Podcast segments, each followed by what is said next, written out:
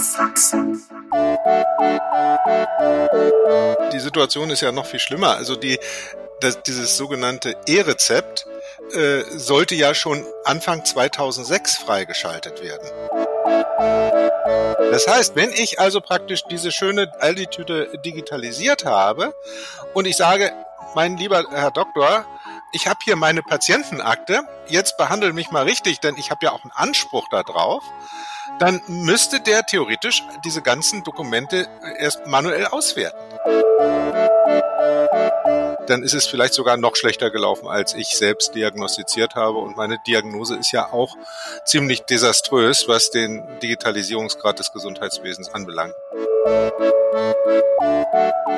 Das sind deutliche Worte, die der ehemalige Bundesdatenschutzbeauftragte Peter Schaar über den digitalen Zustand des deutschen Gesundheitswesens findet. Und damit herzlich willkommen zur zwölften Folge des Podcasts Keine Faxen, Digitalisierung im öffentlichen Gesundheitswesen. Mein heutiger Gast, Peter Schaar, hat im Januar 2023 das Buch Diagnose Digitaldesaster, ist das Gesundheitswesen noch zu retten? Veröffentlicht und wir unterhalten uns über das Buch und seine zuweilen recht desaströsen Diagnosen. Das Gespräch haben wir am 7. März aufgezeichnet, also zwei Tage bevor Minister Karl Lauterbach die Digitalstrategie des Bundesgesundheitsministeriums vorgestellt hat. In dem Gespräch mit Peter Schaar wird unter anderem deutlich, seit wie langer Zeit sich in Deutschland bereits um Projekte bemüht wird, die auch Teil der Digitalstrategie des Bundesgesundheitsministeriums sind. Beispielsweise seien hier die elektronische Patientenakte, das elektronische Rezept und der elektronische Medikationsplan genannt. Zum besseren Verständnis des Gesprächs möchte ich hier gerne noch ergänzen, dass sich die von mir erwähnte Aldi-Tüte auf ein von Peter Schaar auf Seite 117 seines Buches verwendetes Zitat bezieht. Dort gibt er die Aussage des CDU-Bundestagsabgeordneten Tino Sorge wieder, der 2020 die Hoffnung äußerte, Zitat, dass wir es Patienten ermöglichen, die ganzen Daten, die jetzt schon bei zahlreichen Leistungserbringern im Gesundheitswesen anfallen, zusammenzuführen, sie also nicht mehr mit einer Aldi-Tüte mit den vielen Anamnesebefunden und Patientenberichten durch die Gegend laufen müssen. Zitat Ende. Nun aber zum Gespräch mit Peter Schaar. Ich begrüße sehr herzlich Peter Schaar, äh, Vorsitzender der Europäischen Akademie für Informationsfreiheit und Datenschutz Bundesbeauftragter für den Datenschutz und Informationsfreiheit von 2003 bis 2013 und damit so lange wie niemand anderes bislang in diesem Amt und Vorsitzende der Schlichtungsstelle der Gematik, also der Organisation, die für die Telematik-Infrastruktur zuständig ist. Also, und die war ja hier in diesem Podcast auch schon mal Thema. Anlass heute ist das Buch, was Sie veröffentlicht haben, Diagnose Digitaldesaster. Ist das Gesundheitswesen noch zu retten? Am 17. Januar in diesem Jahr erschienen. Herzlich willkommen, Peter Schaar. Hallo, Herr Kauf. Gleich zu Beginn die Frage, dass Sie sich mit Datenschutz beschäftigen, das ergibt äh, Ihr Lebenslauf. Aber gibt es einen Anlass, was ja ein konkretes Erlebnis oder einen konkreten Moment, wo Sie gesagt haben, so jetzt mache ich mich auf und schreibe dieses Buch? Also der Anlass war sicherlich äh, die äh, Diskussion im Zusammenhang mit der Corona-Pandemie, mit der Datenarmut, die da viele festgestellt haben, der antiquierten Technik, die überall offensichtlich noch im Einsatz ist. Das ist ja nicht der einzige Punkt gewesen, wo äh, das schon deutlich geworden ist, aber vielleicht ist es dort am breitesten diskutiert worden und da habe ich mir schon gedacht, das könnte man vielleicht mal etwas genauer anschauen, da könnte man äh, vielleicht auch generelle Probleme mit dabei erkennen, wenn man dieser Frage nachgeht, warum es äh, in, in, diesen zwei, drei Jahren so schlecht gelaufen ist. Aber ich war ja auch, das haben Sie auch gesagt, äh, lange Zeit der Vorsitzende der Schlichtungsstelle der Gematik. Ich bin es immer noch. Äh, allerdings ist die Rolle dieser Schlichtungsstelle derzeit nicht so besonders prominent, weil die wesentlichen Entscheidungen im Bundesgesundheitsministerium getroffen werden und nicht mehr in der Gematik. Und insofern bin ich da als Vorsitzender der Schlichtungsstelle nicht so gefragt.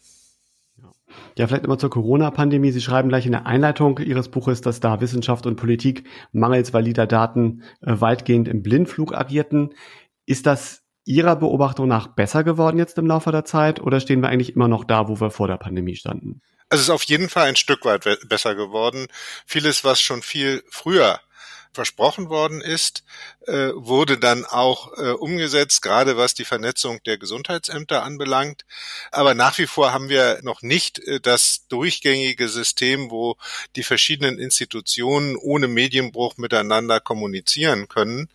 Und die Datenlage selber, äh, soweit sie sich dann aus den Gesundheitsdaten ergibt, äh, die in den Krankenhäusern und bei den, in den Arztpraxen anfallen. Äh, die, diese Datenlage ist nach wie vor ziemlich schlecht. Und schließlich haben wir die Corona-Warn-App ja bekommen, die durchaus ein, ein gelungenes Beispiel von Digitalisierung ist. Äh, aber äh, diese, diese Corona-Warn-App ist immer noch ein, eine Art Solitär. Das heißt, sie ist nicht in dieses Netzwerk der äh, Informationstechnologie des Gesundheitswesens eingebunden. Und das schmerzt doch, zumal dort viele Informationen hinterlegt wurden von vielen Millionen Menschen, die dann unwiderruflich verloren gehen wieder, wenn die Corona-Pandemie tatsächlich vorbei ist und die Corona-Warn-App gelöscht wird auf den Smartphones. Was die Vernetzung der Gesundheitsämter betrifft, würde ich in dem Punkt äh, eigentlich ganz gerne widersprechen. Ich glaube, wir waren mal auf dem Weg der Vernetzung. Also SORMAS war ja so ein Ansatz, äh, insbesondere mit dieser Schnittstelle SORMAS zu SORMAS. Aber das ist weitestgehend aufgegeben. Äh, SORMAS zu SORMAS ist nie flächendeckend zum Einsatz gekommen. Surfnet, die entsprechende Meldesoftware vom RKI, bietet auch die Möglichkeit des Datenaustauschs zwischen den Gesundheitsämtern. Aber auch das ist nicht Standard. Also meine Beobachtung ist eigentlich, dass jetzt nach dem Auslaufen auch der Bundesförderung für SORMAS wieder jedes Gesundheitsamt auf eine eigene Lösung setzt, die untereinander nicht kompatibel sind und die Datenübermittlung von Gesundheitsamt zu Gesundheitsamt geschieht dann wieder per Fax. Also das ist natürlich dann eine, ein Rückschritt. Zwischendurch sah es zumindest für mich so aus, als hätte man verstanden und als würden die Vorgaben und Versprechungen auch tatsächlich umgesetzt. Äh, wenn jetzt praktisch, nachdem die große Aufmerksamkeit nicht mehr auf diesen Bereich ruht, alles wie, weitergeht wie bisher, wäre das natürlich eine sehr schlechte Nachricht, die ich jetzt nicht weiter nachverfolgt habe. Aber es ist sicherlich ein Punkt, wo man sagen muss, dann ist es vielleicht sogar noch schlechter gelaufen als ich selbst diagnostiziert habe. Und meine Diagnose ist ja auch ziemlich desaströs, was den Digitalisierungsgrad des Gesundheitswesens anbelangt. Genau, Digitaldesaster beschreibt das ja auch wirklich äh, sehr gut. Nein, das ist jetzt meine Innenwahrnehmung aus dem Gesundheitsamt heraus. Ich würde gern, das ist auch in Ihrem Buch eines der ersten Punkte als ehemaliger Datenschutzbeauftragter natürlich auch nicht verwunderlich, das Thema Datenschutz. Und Sie räumen ja relativ deutlich mit dem immer noch bestehenden Vorurteil auf, so dass das der Datenschutz das Hauptproblem sein, weswegen wir in der Digitalisierung nicht vorwärts kommen. Und Sie zitieren da den jetzt aktuellen äh, Datenschutzbeauftragten Ulrich Kelber mit Zitat, ich werde nicht müde zu betonen, keine einzige Maßnahme der Bundesregierung zur Pandemiebekämpfung ist am Datenschutz gescheitert. Ich frage mich aber, ob wenn ein zweites Element dazukommt zum Datenschutz, nämlich der Föderalismus, ob das dann die, ein bisschen überspitzt formuliert, toxische Mischung ergibt, die es uns schwierig macht. Also auch da nochmal das Beispiel SORMAS oder die Kollaborationsplattform der Gesundheitsämter Arura. Das ist das gleiche System bundesweit für alle und trotzdem prüft jeder Datenschutzbeauftragter in jeder Kommune, also 377 an der Zahl, dieses System nochmal für sich, um dann vor Ort zu entscheiden, ob dieses System vor Ort zum Einsatz kommt oder nicht. Haben wir da nicht ein Riesenproblem? Also ist diese Kombination Föderalismus und Datenschutz das, was uns in der Digitalisierung wirklich sehr auffällt? Ich denke, Föderalismus ist äh, das zentrale Problem, was den öffentlichen Gesundheitsdienst anbelangt. Äh, in Bezug auf die Telematikinfrastruktur, also alles, was sich so um die elektronische Gesundheitskarte herumrankt, ist der Föderalismus eigentlich nicht das zentrale Problem. Da ist übrigens auch die Datenschutzaufsichtsstruktur, was die Telematik selbst und die wesentlichen Akteure dort drin anbelangt, sehr viel übersichtlicher als zum Beispiel beim öffentlichen Gesundheitsdienst. Allerdings gebe ich Ihnen auch dort recht, dass wo jetzt Arztpraxen im Spiel sind, wo es um die Datenverarbeitung durch Krankenhäuser geht, dass da auch dann föderale Zuständigkeitskonflikte äh, gegebenenfalls auftreten und dass die Datenschutzbehörden nicht immer mit äh, einer Stimme sprechen. Äh, wobei die Datenschutzbehörden ja eigentlich nur auf Länderebene und auf Bundesebene bestehen. Wenn Sie von mehreren hundert Datenschutzbeauftragten der Kommunen sprechen, die für den Gesundheitsdienst zuständig sind, dann sind das ja die internen behördlichen Datenschutzbeauftragten. Natürlich müssen diese behördlichen Datenschutzbeauftragten darauf achten, wie die Systeme in die äh, äh örtliche IT eingebunden sind. Und je diverser die Systeme sind, die eingesetzt werden und, und zwar in den Gesundheitsämtern selber oder auch in den entsprechenden Verwaltungen hinter den Schnittstellen, desto stärker stellt sich natürlich die Frage, ist das auch wirklich sicher? Und das muss man dann im Einzelfall leider äh, beurteilen. Es wäre sehr viel einfacher, wenn tatsächlich in den Gesundheits, zumindest in den Gesundheitsämtern eine einheitliche IT-Infrastruktur bestehen würde. Und äh, dann hätte man äh, im Prinzip so etwas wie eine Musterfreigabe und dann müssten die Datenschützer vor Ort sich wirklich nur noch um die lokalen Besonderheiten kümmern. Ne, das wäre, würde die Sache sehr viel beschleunigen. Und sie sind natürlich teilweise auch sehr gefordert und vielleicht auch sogar überfordert, wenn sie so komplexe Systeme, die dann eben auf Bundesebene eingeführt werden, beurteilen sollen. Und dass da dann das häufig lange dauert, denn auch Datenschutzbeauftragte sind ja häufig in den äh, Kommunen gar nicht Vollzeit tätig, sondern sie haben auch vielfältige andere Aufgaben und sie sind auch nicht so speziell ausgebildet. Ne, das, da glaube ich, das ist tatsächlich ein Problem. Ja, das würde ich auch überhaupt nicht leugnen. Aber das ist jetzt nicht der Datenschutz für sich genommen, der jetzt das große Problemfeld ist, äh, sondern es ist ein Stück weit äh, die Realität vor Ort, die eben durch sehr viele, sehr eigene Entwicklungen in den verschiedenen Stellen dann geprägt ist und wenig von, von Gemeinsamkeiten. Und das behindert natürlich dann einen Datenaustausch und eine Datengewinnung auf überregionaler oder auf, auf Bundes- oder auf europäischer Ebene. Nein, also kann ich Ihnen nur völlig zustimmen, dass da einfach mehr Einheitlichkeit, glaube ich, auch ein schnelleres Vorgehen ermöglichen würde.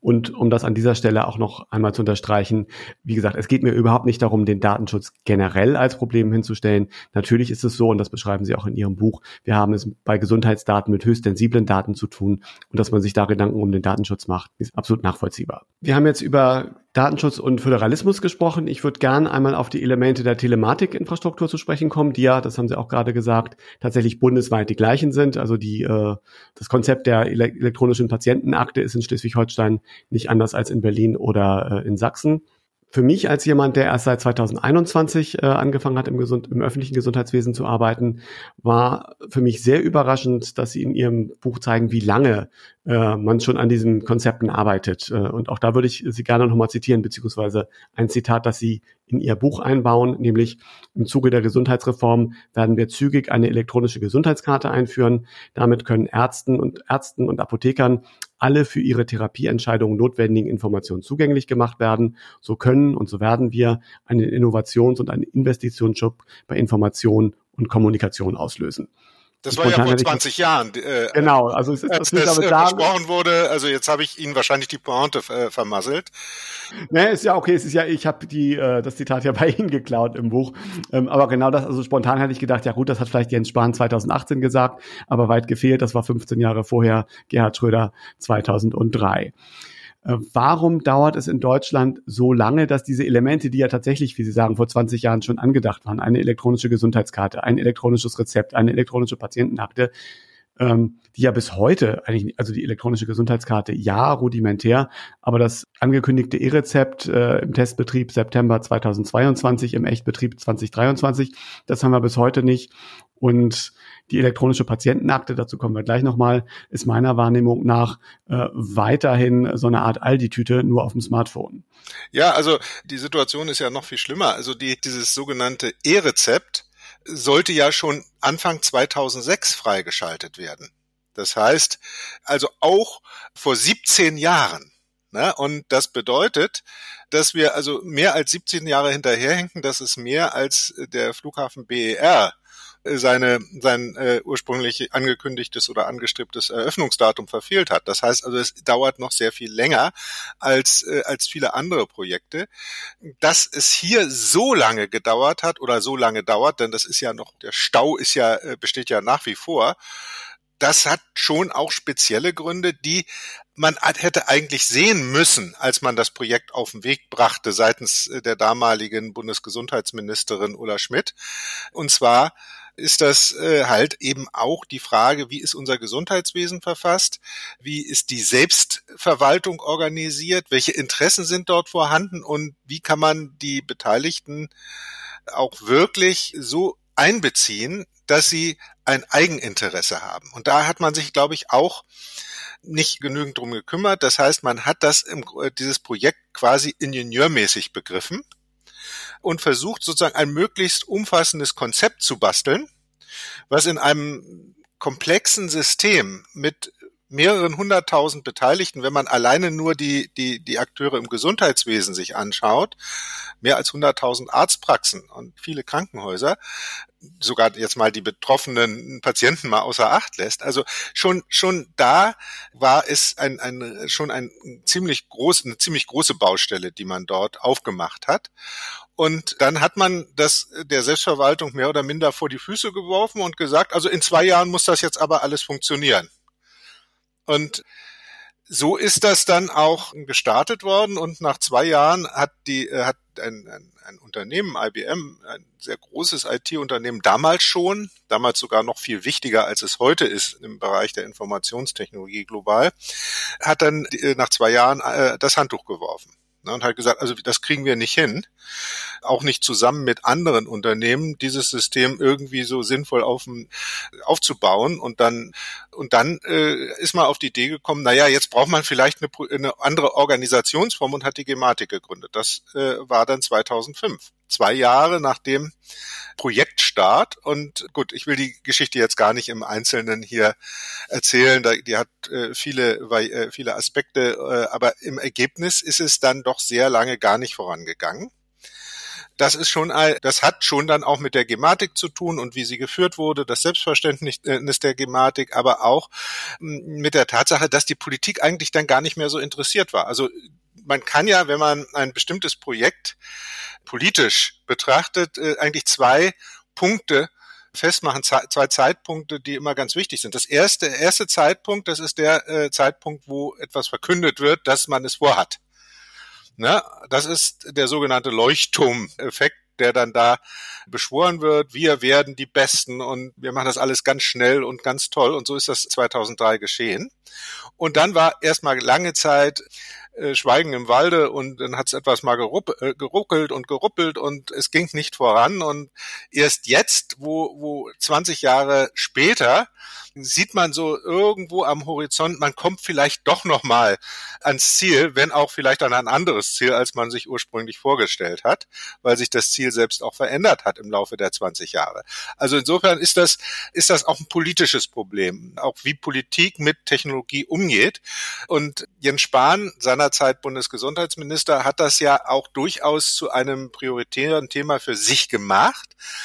Und er hat dann die Konsequenz daraus gezogen, der Gematik die Zuständigkeit weitgehend aus der Hand zu nehmen, in dem Sinne, dass man jedenfalls den Gesellschaftern die entsprechenden Anteile aus der Gematik wegnimmt und 51 Prozent der Anteile beim Bund ansiedelt, also bei der Bundesregierung, beim Bundesgesundheitsministerium. Und seitdem ist die Gematik quasi eine nachgeordnete Institution des Bundesgesundheitsministeriums. Nun ist das Bundesgesundheitsministerium aber überhaupt nicht in der Lage, betrieblich Verantwortung zu übernehmen, beziehungsweise diese vielen unternehmerischen Detailangelegenheiten zu regeln. Das macht dann die Geschäftsführung dort, aber es gibt viele Konflikte mit den Gesellschaftern, mit den übrigen Gesellschaftern, also mit den Organisationen, die dort in, in der Selbstverwaltung des Gesundheitswesens organisiert sind.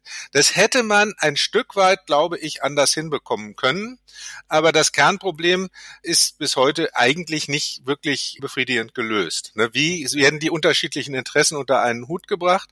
Und abseits der organisatorischen Probleme besteht wirklich das der zentrale Manko, dass diejenigen, die mit der Technologie dann umgehen sollen, nämlich diejenigen, die im Gesundheitswesen tätig sind in den verschiedenen äh, Sparten mit den unterschiedlichen Aufgaben in den Krankenhäusern, äh, in den Arztpraxen, in den Apotheken äh, und so weiter.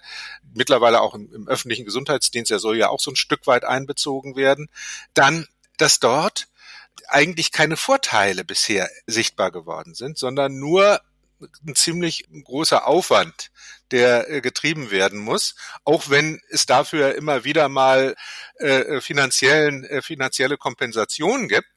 Aber der Ärger, der damit verbunden ist, dass man dann praktisch immer einen IT-Dienstleister ins Haus holen muss, der dann auch temporär die ganze Praxis-IT hm, erstmal ausschaltet, beziehungsweise die Nutzung für die Betroffenen, äh, für, für, für die eigentlichen Nutzer blockiert, um ein neues Update aufzuspielen oder irgendeine neue Hardware-Komponente einzubauen.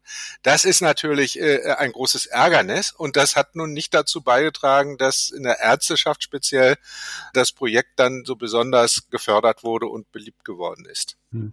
Ja, ich vermute, auch da verlieren wir uns im Klein-Klein. Also es ist jetzt kein föderales Klein-Klein, aber bedingt dadurch, dass Deutschland kein staatliches Gesundheitssystem hat, sondern eben durch die Selbstverwaltung organisiert wird. Äh, um das jetzt mal so ein bisschen aus äh, anekdotischer Evidenz zu erzählen. Ähm, ich hatte jetzt das zweifelhafte Vergnügen, innerhalb der letzten zwölf Monate bei fünf verschiedenen Ärzten und in drei verschiedenen Krankenhäusern gewesen zu sein. Niemand hat mich auf die elektronische Patientenakte angesprochen als ich das angesprochen habe, kam überall, nee, haben wir noch nicht, geht noch nicht. Ein Arzt hat immer gesagt, oh, das klingt interessant, lassen Sie uns das mal testen, das wollte ich schon immer mal machen. Und letztendlich bekomme ich weiterhin äh, meine Papierausdrucke, die ich dann einscanne und in meine Patientenakte packe, aber das sind Grafikdateien. Also das ist der Aldi-Tüte, in der ich alles sammle, in keinem Maße überlegen sehen Sie eine Möglichkeit, dass wir das irgendwie vereinheitlicht hinbekommen? Denn die elektronische Patientenakte ist ja A bislang nur für die gesetzlich Versicherten vorgesehen und man muss sich dann jeweils bei seiner eigenen Krankenkasse die entsprechende App besorgen. Also jede Krankenkasse hat eine andere App, um diese elektronische Patientenakte überhaupt nutzen zu können. Und das ist für mich als jemanden, der durchaus IT-affin ist, fand ich das schon relativ äh, kompliziert. Ich kann zum Beispiel, wenn ich am Computer scanne, äh, diesen Befund, den dann nicht in die Patientenakte schieben, sondern muss das erst in die Cloud packen und dann vom Handy aus das Ganze in die Patientenakte. Da sind ja schon die Stolperstricke eingebaut, über die jemand, der vielleicht da nicht so nachdrücklich dran ist, dann irgendwann sagt, komm, platt gesagt, den Scheiß lasse ich, das ist mir zu umständlich. Wobei manche Patientenakte gar keine Patientenakte im Rechtssinne ist, im Sinne der äh, Telematikinfrastruktur, die über die elektronische Gesundheitskarte erschlossen wird. Die Krank was die Krankenkassen zum Teil anbieten als Patientenakten, sind ja Apps, die sie selber entwickelt haben und wo sie selber Abrechnungsdaten reinstellen von den Versicherten. Ne? Und dann gibt es eben noch die, die eigentliche Patientenakte, die da, um die freizuschalten, muss man erstmal zur Krankenkasse auch hin. Jedenfalls ist es bei den meisten Krankenkassen, soweit ich weiß, immer noch so, um sich eine PIN dort ausstellen zu lassen vor Ort. Ne? Und mit dieser PIN kann man dann diese spezielle App dann auch freischalten. Ich weiß jetzt nicht, ob Sie diese auch schon äh, die, von dieser ja, ich, ich, ich habe die schon mit schon mit PIN, aber wie gesagt, außer mir befüllt die niemand und da ich die, ja. die Befunde halt nur in Papier bekomme. Ja, und das äh, ja. die Befunde in Papierform sind natürlich auch für für die Mediziner von sage ich mal, geringerem Wert. Sie haben sogar, sie, sie sind sogar äh, in gewisser Hinsicht ein, ein Angstthema, weil wenn ich jetzt mit der Aldi-Tüte komme und sage, guck da mal rein, ich habe Bauchweh, Ne, vielleicht hat das was mit den Diagnosen zu tun, die da in der Aldi-Tüte irgendwo sind.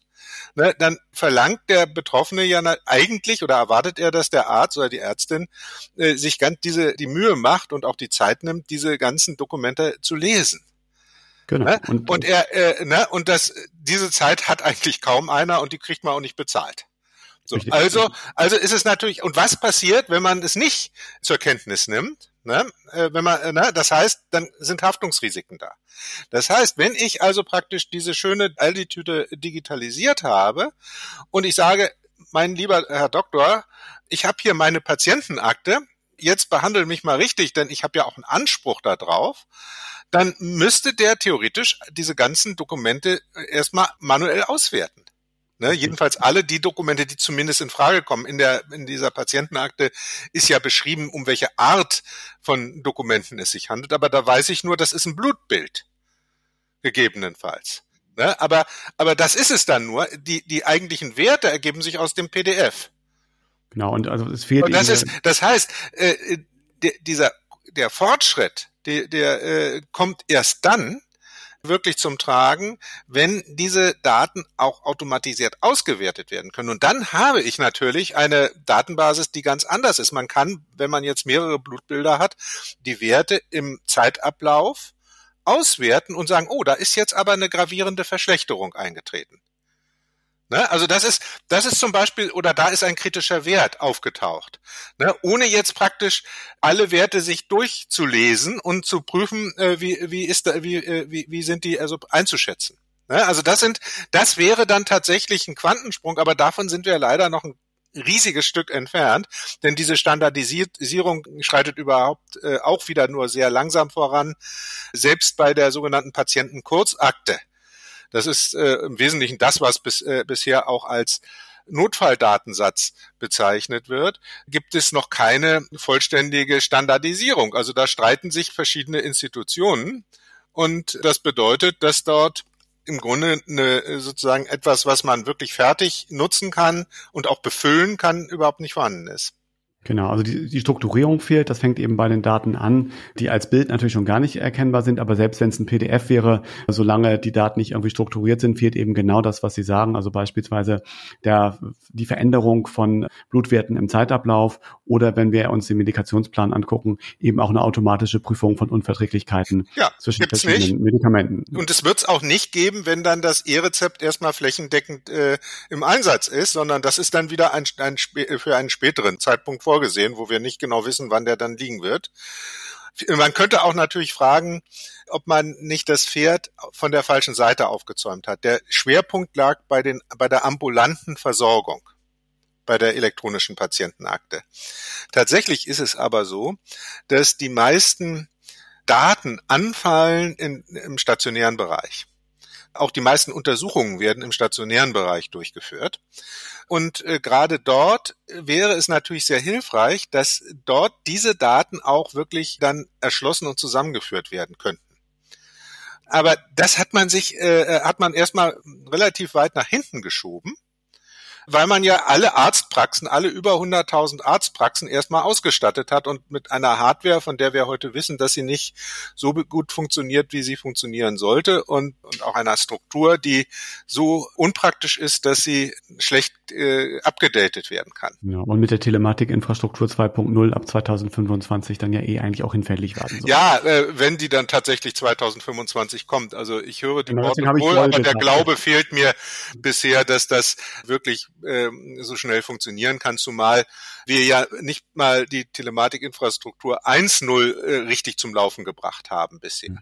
Genau. Ich würde jetzt doch mal den Blick ein bisschen in die Zukunft richten. Wie kann es anders gehen? Sie selber verweisen auf Dänemark und Estland in Ihrem Buch als positive Beispiele, äh, um da auch nochmal ein persönliches Beispiel beizutragen. Ich hatte saß auf einer Zugfahrt nach Berlin vor einem Monat neben einem dänischen Arzt, der mir dann nochmal erzählte, naja, wenn er ein Rezept ausstellt, dann geht er in das äh, Gesundheitsportal rein, äh, stellt die Medikation aus, ordnet die dem Patienten zu anhand seiner CPR-Nummer, also der Personalnummer. Und mit dieser Zuordnung reicht es, wenn der Patient mit seiner Gesundheitskarte, ähm, auf der eben auch diese Personalnummer vermerkt ist, in jede x-beliebige Apotheke geht und da kann sich das Medikament abholen. Warum bekommen wir sowas nicht hin als erste Frage? Oder wäre eine zunehmende Vereinheitlichung international oder auch europäisch. Sie sprechen den europäischen äh, Datenraum an, der Gesundheitsdatenraum an. Äh, liegt da eine Möglichkeit, dass wir weiterkommen, was eben eine stärkere Vereinheitlichung in Deutschland betrifft, was äh, im Hinblick auf die Gesundheitsdaten? Also äh, der erste Punkt ist sicherlich, wie kommen wir tatsächlich zu einer funktionierenden Struktur, wo die Daten dann auch erstmal verfügbar gemacht werden. Und da sehe ich das Hauptproblem, dass Dänemark hier sehr viel weiter ist, hängt ein bisschen auch damit zusammen, dass die einen ganz anderen Weg gegangen sind. In Dänemark hat man die Daten im Wesentlichen bei den Krankenhäusern und äh, auch bei den Ärzten gelassen ne, und führt sie zusammen äh, fallbezogen. Ne? Also es sind nur wenige Daten, die irgendwie in zentralen Datenbanken liegen. Das ist auch ein Modell, das mir vorschwebt, das sehr viel praktikabler mir erscheint als das, was wir, der Weg, den wir gehen. Wir wollen wie Estland äh, sozusagen große Datenspeicher schaffen bei den Krankenkassen, wo Kopien aller Gesundheitsdaten aktuell gespeichert werden. Ne? Aber das, das bedeutet, dass wir einen, wie man äh, IT-mäßig sagt, einen Overhead organisieren, weil ja alle Daten von allen tendenziell 85 Millionen Menschen, die bei uns leben, alle Gesundheitsdaten dort an, in diesen Datentrögen landen sollen. Und sie müssen auch immer natürlich abgedatet werden, jeden genau. Tag und nicht nur jeden Tag, sondern möglicherweise noch viel schneller. Und das bedeutet, trotz aller Fortschritte in der Informationstechnologie, dass da eben ein riesiger organisatorischer und technischer Aufwand getrieben wird. Und ich will von der Energiefrage da gar nicht jetzt sprechen, die damit auch mit den riesigen, mit den großen Rechenzentren verbunden ist. Aber auch abgesehen davon äh, ist das natürlich viel, viel aufwendiger, als wenn ich fallbezogen, wenn die Daten im Grunde an einer Stelle sind, jeweils, und dann auf diese Daten zugegriffen werden kann, wenn sie wirklich gebraucht werden. Das ist eigentlich das Modell, was ich für besser halte. Estland taugt als äh, Blaupause für Deutschland reichlich wenig. Estland hat etwas mehr als eine Million Einwohner. Ich glaube, das ist so ungefähr das, was das Saarland bei uns ausmacht. Also viel kleiner als Berlin beispielsweise. Und äh, eine Million Einwohner, das, äh, die, und dort hat man die komplette Verwaltung in den 1990er Jahren neu und dann eben sehr stark digital von vornherein aufgebaut, nachdem äh, Estland aus der Sowjetunion ausgeschieden war.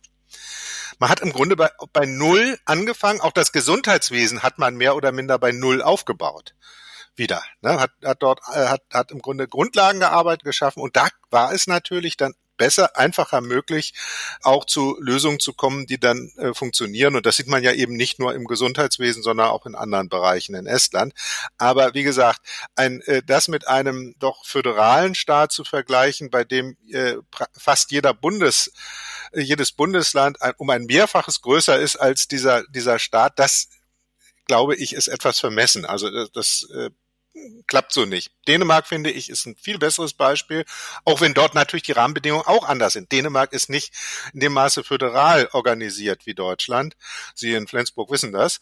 Und das bedeutet, dass, und, und die Krankenhäuser haben dort eine sehr viel stärkere Rolle bei der, bei der täglichen Versorgung auch, der, der Gesundheitsversorgung. Das ist also wesentlich stärker ausgerichtet auf wenige große Einrichtungen Ne? Und äh, insofern haben sie es natürlich auch leichter als äh, Deutschland mit seinem sehr viel äh, feingliedrigen und, und auf mehrere äh, Träger aufgeteilten Gesundheitssystem. Also so, ne, also so, so ganz einfach eins zu eins zu übertragen, äh, ist keines dieser Modelle, wobei ich eher äh, diese dänische Lösung befürworten würde.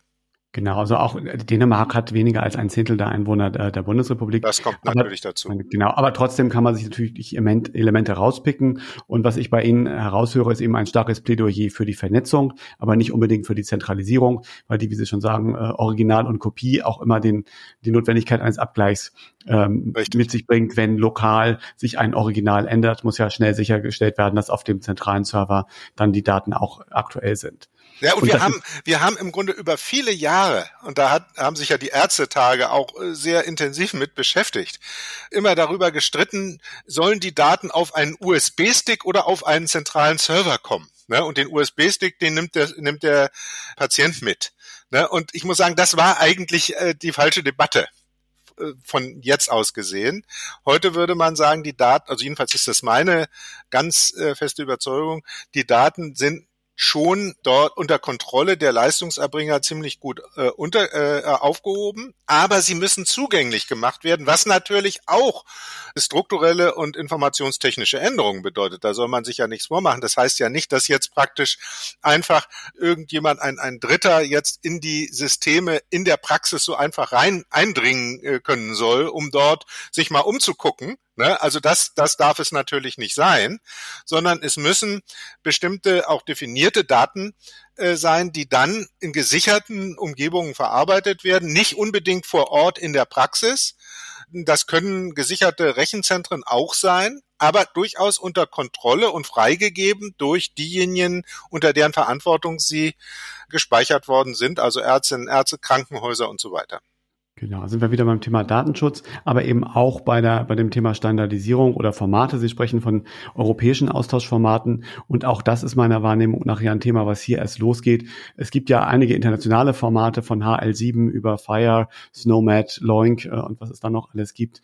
Ähm, aber da ist mein Eindruck, dass Deutschland auch noch nicht allzu weit in der Anwendung dieser vorgegebenen Strukturen ist. Ja, ich frage mich da manchmal auch, äh, ob man immer das Rad neu erfinden muss. Ne? Ob man da nicht in bestimmten Bereichen einfach auf ein äh, akzeptiertes Format auf europäischer Ebene dann auch geht. Denn in der Tat, Sie haben das ja schon angesprochen, im Zusammenhang mit diesem Gesundheitsdatenraum soll ja zwei, äh, zwei, sollen ja zwei Ziele erreicht werden. Das eine Ziel ist, dass die Primärversorgung also die ärztliche Versorgung immer gewährleistet werden kann, egal in welchem Mitgliedstaat äh, ich mich aufhalte, und zwar unter Verwendung der Daten, die auch im Grundsatz auch in Deutschland vorhanden sind. Na, das heißt also, dass die Daten dann auch in Spanien verfügbar sind, wenn ich dort äh, Corona bekomme. Also ich meine, das ist ein ganz wichtiger Aspekt. Und der zweite Punkt, das ist für die EU-Kommission vielleicht sogar noch wichtiger, das ist, diese Daten verfügbar zu machen für Forschungszwecke. Das ist die sogenannte Sekundärnutzung. Und auch das ist ja ein Problem, mit dem wir in Deutschland nicht so richtig zurechtgekommen sind. Ne? Aber wenn die Daten erstmal auch für die Primärnutzung erschließbar sind, so ist ja immer auch die Hoffnung im Zusammenhang mit der elektronischen Patientenakte, dann könnte man die ja auch für die Sekundärnutzung verwenden. Das ist ein Gedanke, den ich für richtig halte. Aber wir müssen natürlich über die Bedingungen reden, unter denen diese Daten dann herausgegeben werden und die Form und die technische Form auch, in der, unter der die Daten dann verwendet werden dürfen. Es kann sicherlich nicht sein, dass jetzt praktisch jemand sagt, ich bin Forscher, ich will jetzt mal forschen und, und möchte jetzt mal alle Daten der Personen haben, die an einer bestimmten Krankheit leiden. Also das ist sicherlich so nicht, nicht möglich. Man muss also fragen, was ist Forschung? Welche Daten werden dafür benötigt? Es muss auch irgendwie ein Freigabeverfahren geben. Das ist ja auf europäischer Ebene auch geplant, auch wenn das aus meiner Sicht noch nicht so, so richtig zu Ende gedacht ist. Also das sind alles Punkte, wo man, äh, wo man ansetzen sollte. Genau. Wie gesagt, der Blick nach Europa sollte so ein bisschen Hoffnung machen. Sie schreiben aber auch realistischerweise, es wäre verfehlt von Europa die Lösung für das Digitalisierungsdilemma in Deutschland zu erwarten. Also es bleibt da noch viel zu tun. Ich würde jetzt gerne im Hinblick auf die Zeit so langsam zum Ende kommen. Ähm, es ist sicherlich vieles offen und ungesagt geblieben, aber das Gute ist ja, dass Personen, die an dem Thema tiefer interessiert sind, in ihrem Buch nachlesen können. Diagnose Digital Desaster. Ist das Gesundheitswesen noch zu retten? Ganz frisch vor zwei Monaten erschienen. Ich sage Ihnen vielen herzlichen Dank, Herr Schaar, für die Zeit, die Sie sich genommen haben und für die Auskünfte und für Ihren Blick auf das Desaster in der deutschen Digitalisierung im Gesundheitswesen. Ich danke Ihnen auch. Alles Gute. Bis dann. Ganz ist gut. Tschüss. Das war mein Gespräch mit Peter Schaar. Sein Buch Diagnose Digitaldesaster Ist das Gesundheitswesen noch zu retten? ist im Januar 2023 im S. Hirzel Verlag erschienen. Die nächste Folge des Podcasts Keine Faxen gibt es in vier Wochen. Mit dieser Folge werde ich den Podcast dann beenden und mich von euch verabschieden. Wenn du Anmerkungen oder Rückfragen hast, dann kannst du mich per Mail kontaktieren unter keinefaxen.posteo.de. Mein Name ist Torge Korf und ich sage danke fürs Zuhören und bis in vier Wochen. Tschüss.